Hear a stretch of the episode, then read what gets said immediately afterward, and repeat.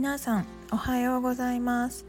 薬が嫌いな薬剤師の奥田由里子です。とアメリカもあと2泊か3泊かな。したらもう日本になる感じ帰る感じになっちゃいました。と昨日はあの海外旅行の便利情報なんかをお伝えしたんですけれど。今日はまあ、えっと、先進国と途上国に行ってちょっと私があんまりみんなが気にしないようなことで気づいちゃった点とかを、えっと、お伝えしようかななんて思います。まあ、結構健康にまつわることなんであのー、面白い話なんじゃないかなって勝手に思ってるんですけれど 私だけかもしれない。でえっとスリランカに行ってこっちは途上国でで今は先進国のアメリカに来ています。あのやっぱり全然環境が違うのであのすごいいろんな私人間観察っていうかいろんな あのまあね日本と違うっていうだけでもやっぱりなかなか体験できないことだと思うので なんかそうやっていろんな視点を見ているとのスリランカは結構裸足っていうかサンダルとかで過ごされてる方が多くってでタクシーとかバスとかも結構皆さん裸足なんですよ。あのビーチサンダルみたいなのも履いてたりはするんですけれどなんかもう素足で車とかバイクとかあの平然と操作するような国なんですね。で私があの世界遺産のシーギリア行った時に案内してくれた人もあのビーチサンダルみたいな感じのであの案内してくれてまたここも結構坂っていうか階段いっぱいだしゴツゴツしてるところいっぱいだし私から言わせればやっぱスニーカーじゃないってだけでなんか危ないんじゃないかななんて思っちゃって。でももうやっぱりあっちの人は足腰強いし歩くのがもうね慣れてるからですかね。もうなんかあこんなの普通みたいな感じでバリバリ歩いていて逆にスニーカーとか履いてる人はあんまり見かけなかったです。だからかもしれないんですけれどあのすごい足がやっぱり見えるじゃないですか。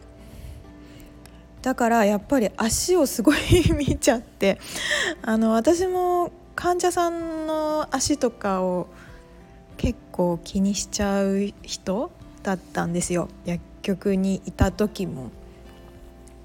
あの私自身あの足の裏が本当にひどくってでひどいって何がひどいかっていうとあもう変典型的な扁平足のベタ足だったんです。あのだから結構腰がしょっちゅう痛くなっちゃってました。であのそれも改善したんで今はまあ扁平ではないですしちゃんと足のアーチを描くようになったんですね。からまあそれと関連して、えっと、腰は痛くなくなりました。あの本当に腰痛持ちであの腰が痛くなったら貼り薬貼るみたいなから一般的なねご年配の方とかがよくやれてされてるような方法で対処してってましたね。なんかそれが普通でしょみたいな感覚になってたんですよ。でもそれって痛みがあるっていうのはあのどこかが原因で痛みを伴ってるんですよね。患者さん見ていてもやっぱ膝が痛い腰が痛いどこが痛いって言って整形外科で貼り薬はずっと出続ける痛み止めがずっと出続けても結局根本の原因が良くなってないのであのずっと貼り薬とか塗り薬だったり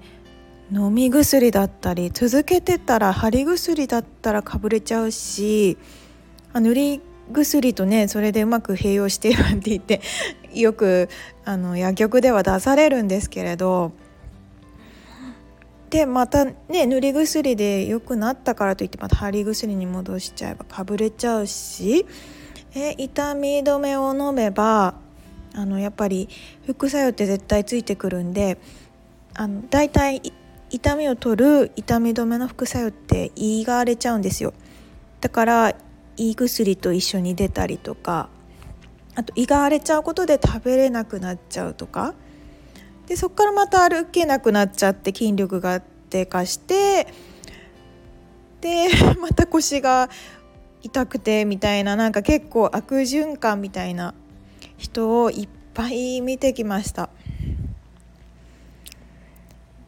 で私もその腰が痛いのはもうなんかしょうがないものなんだろうななんて思ってたんですけれどで私が痛くなるタイミングってあの、大体自分で分かってたんですよ。何かっていうと私あのヒールでダンスするのが好きなんですね。10センチぐらいのピンヒールあ、ま、昔はもっと低いので踊ってたんですけれど今10センチのピンヒールで踊っても腰痛くなりませんあの結構高さがすごいんであの初めて見る方は驚かれるかなあの最初はもうそんなヒールでも立てるような状態ではなかったですし3センチぐらいのチャンキーでも結構きつかったぐらいチャンキーヒールっていうのはあのピンではなくてあのヒールのあの表面積床とつく接地面の表面積があの割と大きいものなんですけれどあもうそれでも全然グラグラしちゃうし立てないし踊ったら腰が痛くなっちゃうしみたいな。でまあダンスしてあのヒールで踊ると痛くなる、まあ、なんかそれは踊るから仕方なくてダンサーさんもよくね腰痛いなんて言うから、まあ、私なんか趣味程度なんでね、あのー、そこまでじゃなかったんですけどだからそのヒールで踊った時に痛くなる。だからそれは無理してるから当然のことなんて思ってはいたんですけれどあのそれもあの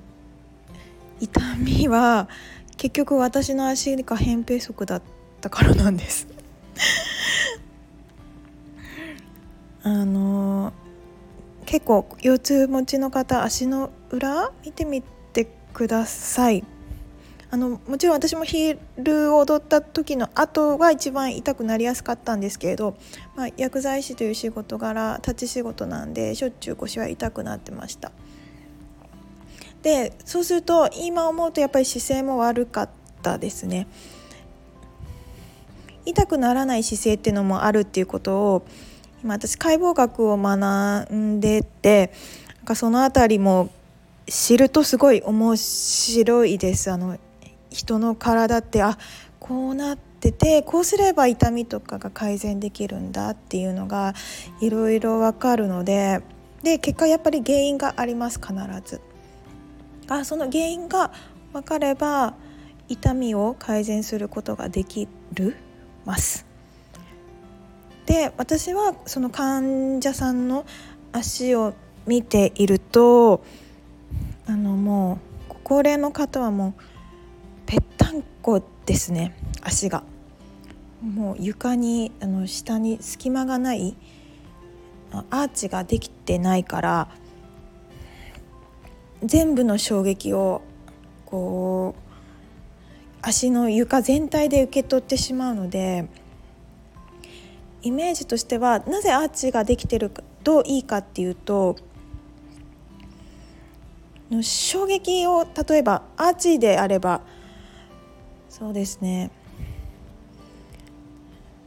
何が分かりやすいかな。うん接地面がこうバネのように跳ね返るようなアーチですとこうポンっていってこの全部の衝撃が足の裏全体にかかるのではなくこう周りが衝撃をアーチによって吸収してくれるのであの負担がとっても少なくなります。膝腰。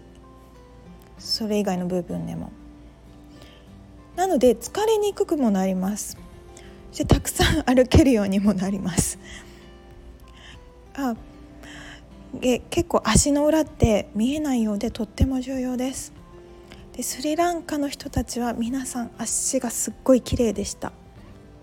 でほぼアーチも描けてるし日本なんかはやっぱ結構外反母趾内反小趾外反母趾知ってらっしゃる方多いかなと思う。あのハイヒールとか履いちゃうとこう親指が内側の方に向いちゃうやつですね内反小趾っていうのは小指側が内側に入っちゃうやつですの方も夏この今暑い夏でサンダル履いて結構足むき出しだと女性の方の足も見ると結構日本人の方ってそういう方はとっても多いんですよね。がやっぱりハイヒールで無理しちゃうとかそういうのもありますし合わない靴を履いちゃうとかっていうのも関係したりはします。あとご高齢の方で多いのがのその足に痛みがあるからといって横幅が広い靴を履いちゃう方これ横幅広いとなんでいけないって思いますか？あの広い方があの圧迫しないから足もリラックスできていいんじゃないかって結構幅広めの靴買って履いてる方これもめちゃくちゃ多いんですよ。え多分あのご年配の方が読むような雑誌でもなんか幅広めで楽ですみたいなものもいっぱい書かれてるから皆さんそれで買っちゃうのかなって思うんですけれどなぜいけないかっていうとやっぱりアーチが潰れちゃうように足がぺったんってして歩いちゃうからとっても良くないです。もし靴を買うとしたら、あの横幅があもちろんきつすぎても良くないですけれどあの広すぎるものだけを買うのだけはやめてほしいかな。あの本当にいっぱい見ました患者さんでも足の幅が広い方がいいんだと思って広いの買ってたんだけどあこれって良くないのねみたいな 方もいっぱい見てきて。なんでアメリカはやっぱり肥満の人も多いしやっぱりスニーカーとかも皆さん履かれてますよね。普通にあやっぱ足保護しちゃう、まあ、逆にまあ守られてるようで足が見えないから結構その足の見えない部分で膝腰いろんな箇所に負担がかかっちゃってるんだろうなっていうのは思います。本当にこっちはびっくりするぐらい肥満の人が多いですね。で私あのヒューストンってとこ来てるんですけれどなんかスペイン語が結構飛び交ってるんですよ。でなんでだろうと思って聞いたらメキシコが近いあとメキシコに行く船があるからかあのー、メキシコの人たちがいっぱいいます。でまたこれ不思議なことにあのメキシコの人の方がもうちっちゃい子供からあのパパママまで全部が肥満です。アメリカ人よりもなんかメキシコ人の方が完全に肥満だなっていうのをすごい街を歩いて思いました。これもなんでだろうなんてちょっと聞いてみたらやっぱりメキシコも食事がその欧米化しちゃってるからもうそのアメリカを真似て食べたものがみんなそのまま横にどんどん大きくなっちゃうんだと。できあのこの間も私しましたかやっぱスーパーも車椅子付きのカートのもので走るのは、まあ、かなり肥満な方々です。で結局体重が増えちゃうと足に負担きちゃうしまあ多分おそらくそういう太ってらっしゃる方は完全に扁平ですよね歩けないですしもう何か補助がないと ダメなような状態になってしまうのでなんでそうですね皆さん結構ちょっと足の裏見えないようで結構重要なんでチェックしてみてください。私あの今はどこも痛くないなんて言いましたけどあの本当にあのなんか昔の写真あったらビフォーアフターで見せたいぐらいですあの本当に扁平足でひどかったですしあの足の指もやっぱりちょっと内側にいっちゃってたりしてあそれもやっぱりあの、まあ、足だけこうなんあの集中的に何かしたってわけではないです。やっぱりいろんな体の部分とつながってるのでその辺りを少しずつ改善してで今足はだいぶ整えましたしすごい歩いても全然疲れなくなりました。昔は結構歩いちゃうとすごい疲れちゃって靴のせいかな歩きすぎだからかななんて思ってましたけど。あの自分の姿勢だったり足の裏が悪かったりなんてのも関係してましたね。でなんか結構患者さんにあの腰とか膝とか足とか痛い人に足の裏見せてもらって 私の足の裏をよく見せたりしてたんですよ。で私の足の指ちょっと元から長いんですけれどあの足の指一つ一つがあのグーパーがすごいできるんですね、まあ、あんまり私気にしてなかったんですけれど、まあ、いろんな人からなんかそんなに足の指って動くものなのってちょっと驚かれます。でひあのやっぱりそのご年配の方って足の指全然動かないです。あのうちの父なんかも全然足の指動かなくってなんかやっぱりトレーニングはしてましたけれど本当にいろんな患者さん見てきて足の指は全然動かないですね。やっぱ動いたら方がないいかっていうとやっぱりこう踏ん張ったりとなんか力を入れたりとかもできますし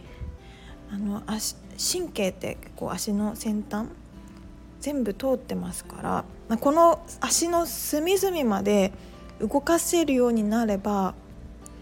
あのー、まあ生活習慣病とかも予防できたりします。あの広い話になっちゃうんですけれど。あの糖尿病の方なんかはあの糖尿病性神経障害って聞いたことありますかね？糖尿病の三大合併症の一つなんですけれど。結局糖尿病の方ってまあ肥満の方が結構多くて。で神経が鈍感になっちゃうんですね。から足の指とか特にあの自分の体から離れてる部分に例えば傷とか何かできた時にあの神経がまあ鈍感になってしまうので傷ができたことも分からずそこを放置しちゃうとそこから悪い菌が入ってで感染症になって最悪の場合切断になります。結構有名な方でもうあの両足だったか片足だったか切断された方あのいらっしゃいます。切断したらもう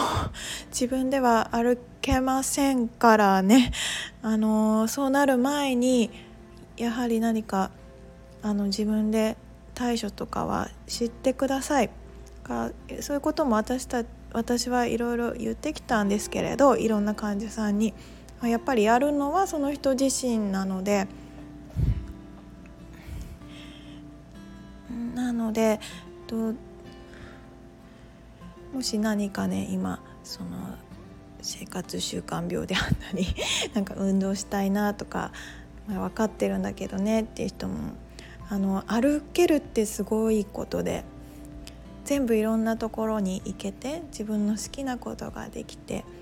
お食事が作れてトイレにも行けて私なんか今こうやって旅行もできて スリランカじゃ結構大変なあの、岩とか世界遺産あの自分の足で登れてなんてすごいいい経験をさせていただきました。スリランカのその世界遺産のところはこうご高齢の方も聞いてましたけど、まあ、正直あの私が結構きつい岩だったんであのご年配の方はまあ普通の方はちょっと厳しいなんかやっぱり途中である程度年齢いってるような方ははは言って なんか休みながら行ってましたけどまあそこの人はねまだ途中まで行けたから良かったですけれどねあのー、歩けたりしなかったらやっぱり登れないし自分の好きなこともできないし本当に足って重要です。でねアメリカ実はあの足の専門のお医者さんっていらっしゃるんですよ。足病院って言います。知ってる方いるかな、まあ、私足病院の方にも会えたらいいななんて思ってたんですけれどこっちはあの足病院とこっちのお医者さんメディカルドクターっていうのはまた資格が全然別でで私がお会いしたドクターの方は「足病院の知り合いとかいないの?」って聞いたら「あれは本当の医者じゃない」とかって 言ってちょっとなんかディスってましたけどあの本当に足でいろんな病気を判断する専門なお医者さんです。あの結構足って本当に見ると分かります私も人の足見るとあこの人はうんとかっていろいろ思う部分があるのでそうですね。ちょっともし今日このお話聞いてくださった方がいたら自分の足ちょっとチェックしてみてください。そしてちょっとどっか痛みがある？としたらあのやっぱり本当に原因ってあります。私もその腰が痛いのが何？とかあと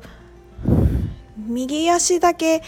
こう怪我しやすかったのかな？まあちょっとその時も原因あったと思うんですけれど。で右足怪我しちゃったんですよ。あの捻挫みたいなので一回しちゃって。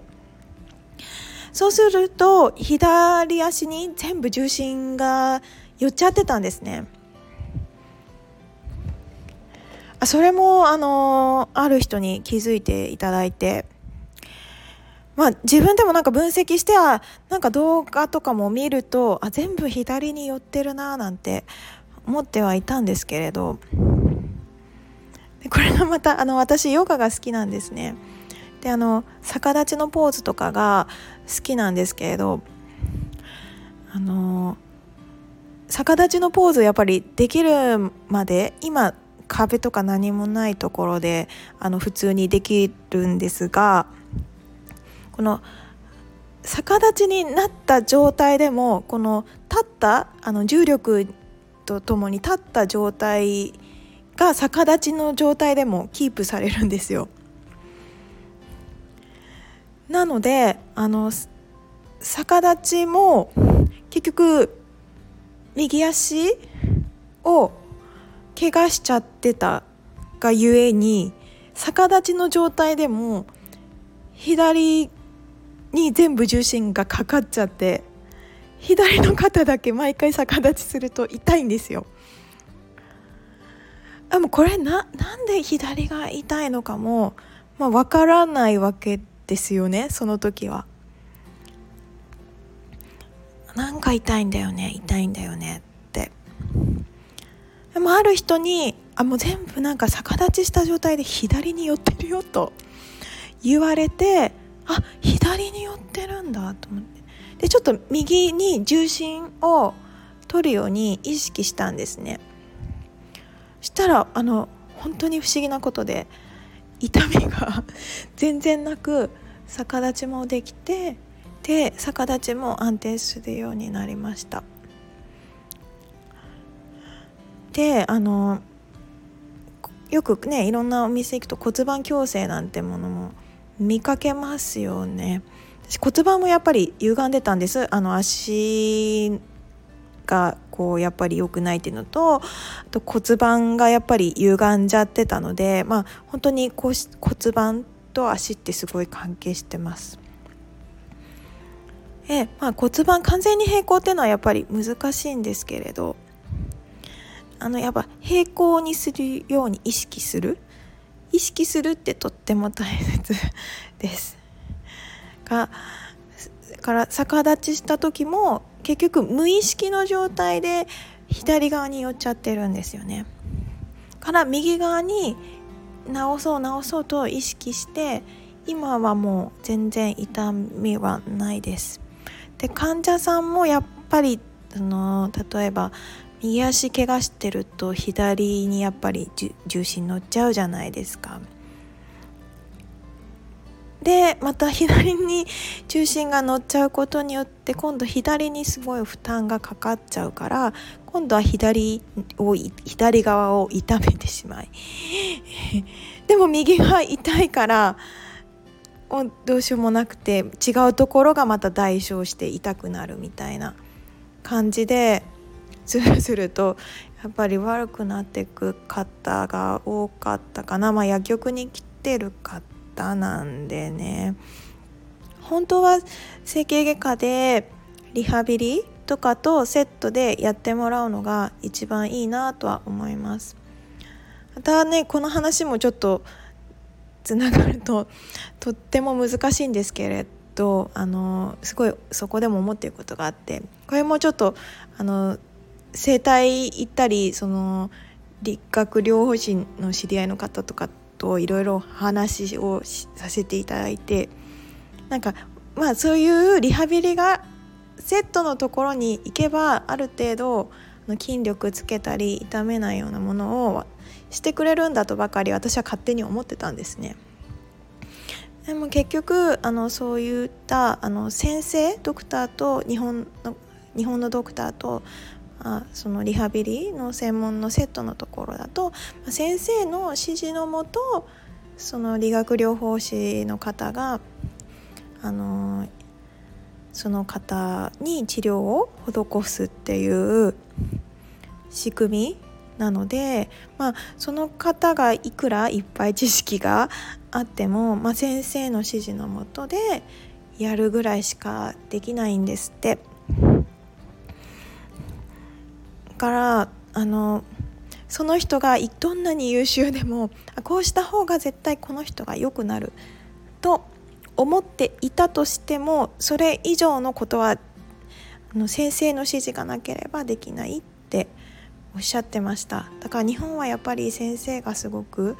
あの何ですか位が高いというか、まあ、私たち薬剤師も先生の指示のもと出された処方箋を出すっていうことしかできないので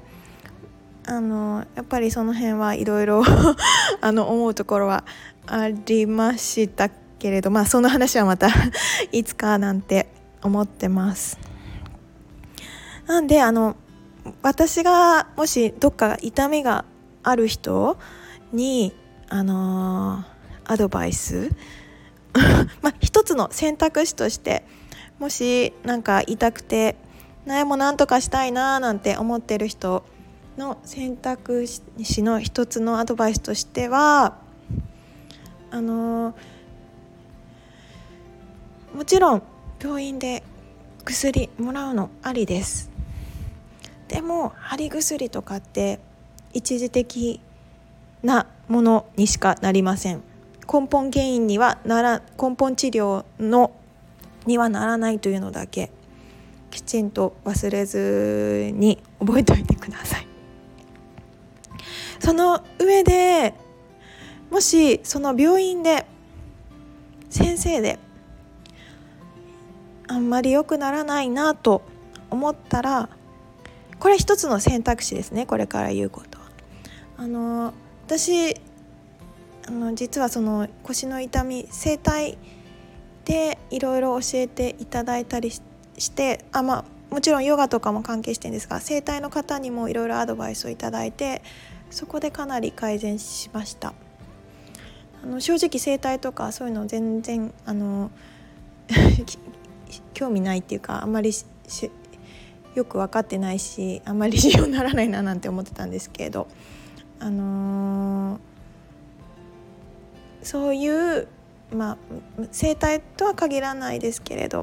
まあ、整体だったり整骨院だったりあのー、そういった方法も選択肢の一つとして考えてみてください。あのー、病院だけが腰を治してくれる膝の痛みを取ってくれるっていうわけではないですね。だからあの自分に合ったものをあの見つけてであのぜひそこにいる先生整体だったら先生だったりさあの方っていうのはやっぱりその分野にかけたプロフェッショナルの方たちなのであのその方の意見にちょっと耳を傾けてください。そして言われたことをちょっとずつでもいいから実行してみたらもしかしたら良くなるかもしれないです。現に私はそれで良くなりました。あのだからこういう人はこういう意見があるんだ。こういう考えもあるよね。あの痛み止めとか貼り薬だけでは本当に根本治療にはなりません。いっぱい患者さん見見てきてすごい思ったことです。なのでまああの本当に病院以外の選択肢も考えてみてください。あの私なんかはあの、まあ、やっぱりいろいろ本読んだりあとやっぱりあの本読むだけではやっぱり見ていただくっていうのはまた全然違うのでそういったところで見ていただく。ってこともしてみてください。正直日本はねやっぱ保険効くんでね病院とかにかかりがち。ですよね、まあ、整体とか行くと自費になっちゃうのでやっぱりそれなりに値段はしちゃいますけれど。あの私がお話しした方なんかは昔はやっぱり保険通すためにあのいろいろ治療とかでやってたそうなんですただやっぱり手間がかなりかかっちゃうからもう短い時間でちょっとお金高いかもしれないけれど僕のところに来て何とかしたいって方にはもうやっぱりいろいろアドバイスして何とかさせてあげたいなんていう熱意を持った方もいらっしゃいました。その方はちょっと今そのお仕事とは全然関係ないことをしてるんですがなのであのー、そういった違うアプローチもぜひあのしてみてくださいね。あの選択肢って多分いろいろあると思います、まあ、東京だったら結構選べていいかもしれない。地方だとね選ぶの種類少なくなっちゃうかもしれないけれど。でもやっぱり痛くて辛かったらやっぱり遠くまで来てまで治したいって人がここまで来てやくれたとかって言ってやっぱりそしてくれたらなんかいろいろやってあげようとかって思ってくれるような熱意のある方もいらっしゃるから。だからあのすいません長くなっちゃいました。あのもし痛みがあるとしたら病院だけに頼らずに本当に違う選択肢も考えてみてください。うん。あの本当に前回もお話ししたかな。日々のその習慣あの足とかも見えないですけど毎日歩きますよね。歩くしどっか行くしトイレには行くし料理作るしこの歩くっていう行為自体が毎日行っていることです。がそれがそもそも正しいものではないとなるとやっぱりどこかに痛みが出てきます。人の体って不思議で、えーと、通常ですと S 字カーブを背骨がこう描いていて頭の上からグッて押しても骨が折れない部分が必ずあります。でも現代人ってみんなスマホ見て首前に出てあの猫背でってすっごい首にも負担かかっちゃってるし S 字カーブ描けてないしあの S 字カーブを描けてないってことはあのちその頭が上から押しても崩れない状態ではなく押すとどこかに、えっと、ダメージを与えているような状態になります。あそれが習慣で積み重なっていくと